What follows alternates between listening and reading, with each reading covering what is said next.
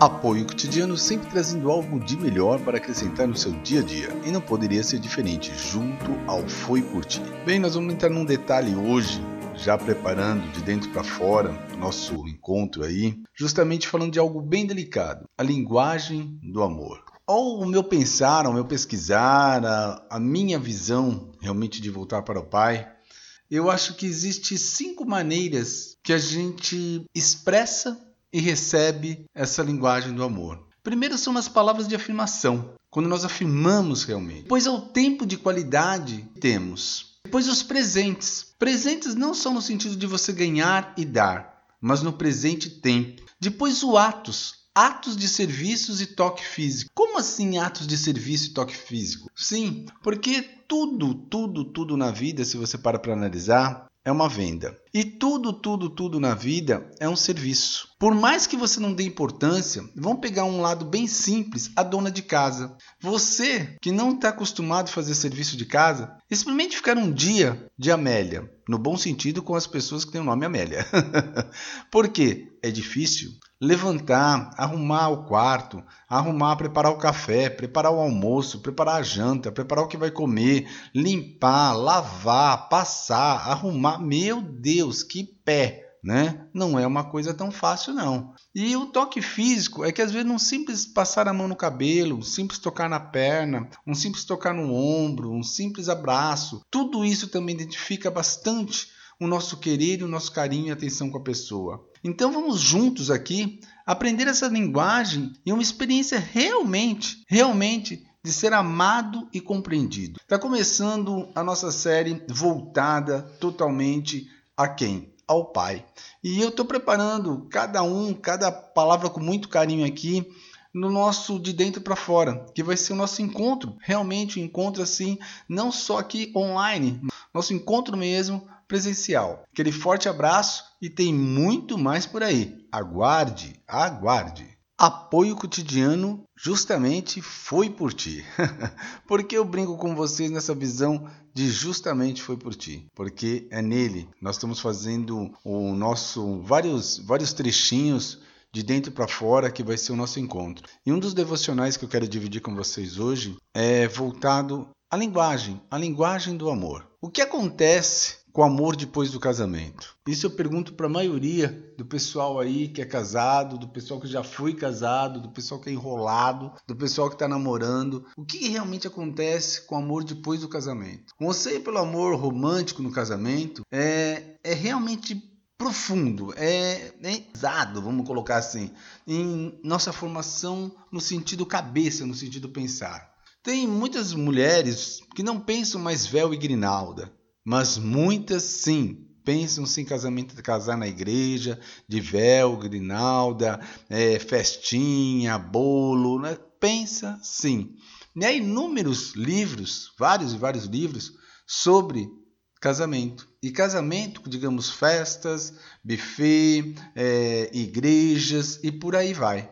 Desde programas de rádio desde programa de televisão que aborda justamente esse tema, sem falar, meu querido e minha querida, em questão de entrevista, né? Várias e várias entrevistas com pessoas famosas e pessoas também simples, comum, desde revistas voltadas no assunto, sem falar que a internet está cheia de conselho.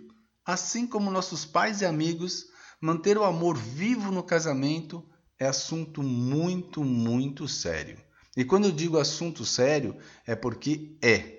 Com toda a ajuda especializada disponível na mídia, que hoje em dia tem aí a, a vontade, a vontade, a vontade mesmo, depois que a internet chegou, hoje em dia o que não falta é informação. Só que temos que tomar cuidado o que é informação verdadeira e o que não é. Então, por tão poucos casais parecem ter encontrado o segredo para manter vivo a chama do casamento. O segredo para realmente manter aquele, aquele fogo realmente. Porque quando a pessoa casa, eu, eu creio nisso, ninguém casa querendo se separar. Essa é a verdade. A maioria das pessoas casam pensando realmente em constituir família, adquirir bens materiais e por aí vai, ficar velhinho junto. Mas há muito tempo Infelizmente, o casamento está sendo às vezes como trocar uma camisa. As pessoas não têm paciência e não procuram entender um outro. O propósito do plano, né, que eu vou passar para vocês, que eu vou sugerir, que eu vou dar algumas coisas, são por experiências que eu tenho em questão ministério, experiência que eu vejo em questão vida por aí, experiência que eu vejo de lutas que todo mundo tem e às vezes é tão simples.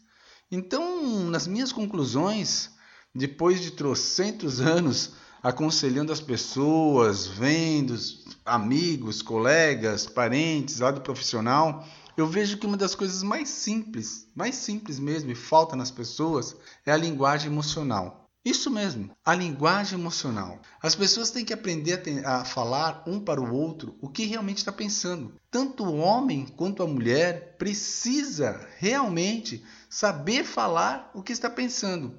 Isso que eu quero dizer são palavras de afirmação, tempo de qualidade, presentes, atos de serviços e toques físicos. Lembra que eu falei sobre isso?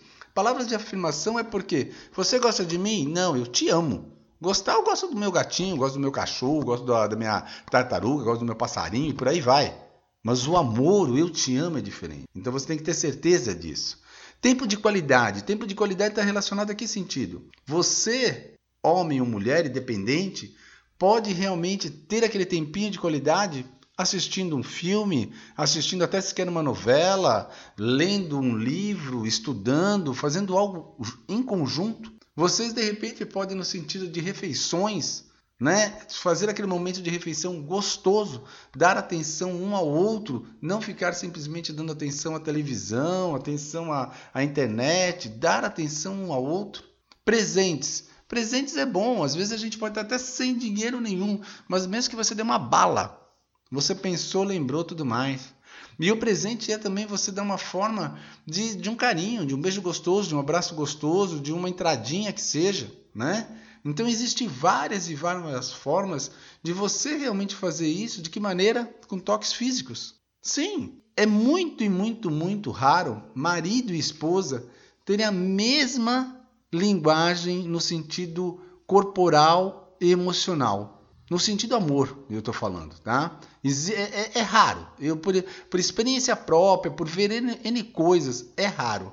A maioria das tendências é falar realmente da linguagem do amor no sentido primária, né? No sentido de ficar confuso, no sentido de, de não saber mesmo como fazer, como, né? É, não estou dizendo só sexo, eu estou dizendo realmente fazer amor, eu estou dizendo realmente expressar o amor, eu estou dizendo realmente é, ter um propósito na vida, já que se determinaram ter uma vida em conjunto, já que determinaram envelhecer juntos. Então, falar é uma linguagem que vocês se comunicam realmente, não uma linguagem estranha um para o outro. Porque é a mesma coisa quando nós damos exemplo relacionado à internet. Às vezes a gente manda um, um recado para a pessoa, escreve de tal maneira e a pessoa tem uma interpretação do outro lado totalmente errado.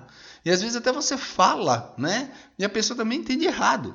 Então olha como é doido hoje em dia esse negócio de a pessoa só ficar clicando, né? É, é, não, tem que olhar no olho, tem que conversar, tem que entender.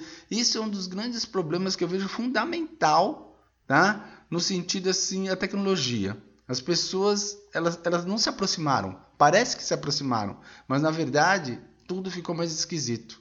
O propósito que eu vejo aqui, no objetivo meu, é oferecer para você, que vai estar participando aí conosco, uma linguagem, um entendimento para que você possa identificar o que seu marido ou sua esposa quer passar para você. O que vocês dois juntos podem fazer esse casamento ser duradouro e amoroso verdadeiramente, do começo, meio e fim.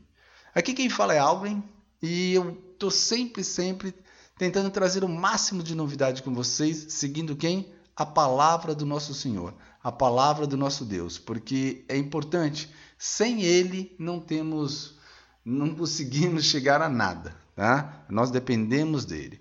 Então não poderia ficar longe. Palavra viva, a Bíblia, 1 Coríntios 13, 4, 7. Eu uso a Bíblia americana, então está bem aqui.